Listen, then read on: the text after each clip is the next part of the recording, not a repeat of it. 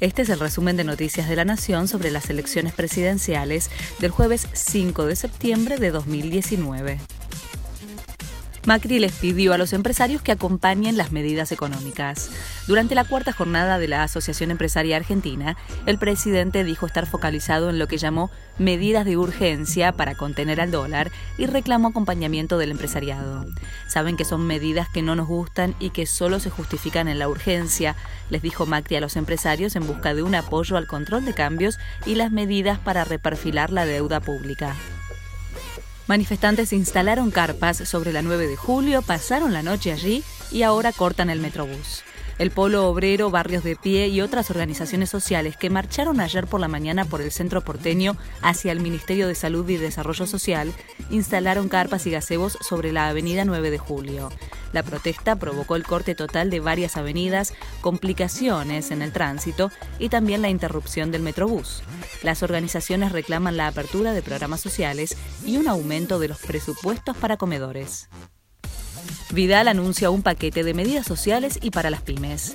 La gobernadora bonaerense lanza un paquete de medidas que buscará inyectar unos 1.400 millones de pesos en los sectores sociales y económicos más vulnerables de la provincia.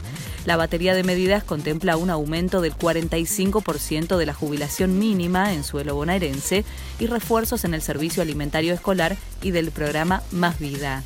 Además, está previsto una serie de medidas de ayuda a las pymes para evitar la caída del empleo. Se sobredimensiona el rol de Juan Grabois, dijo Graciela Camaño.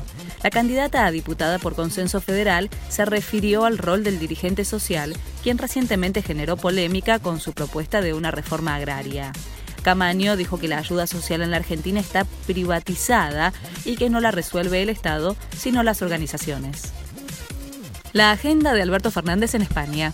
El candidato a presidente por el Frente de Todos compartirá una cena con inversores y hombres de negocios que operan en la Argentina en el marco de su gira por España.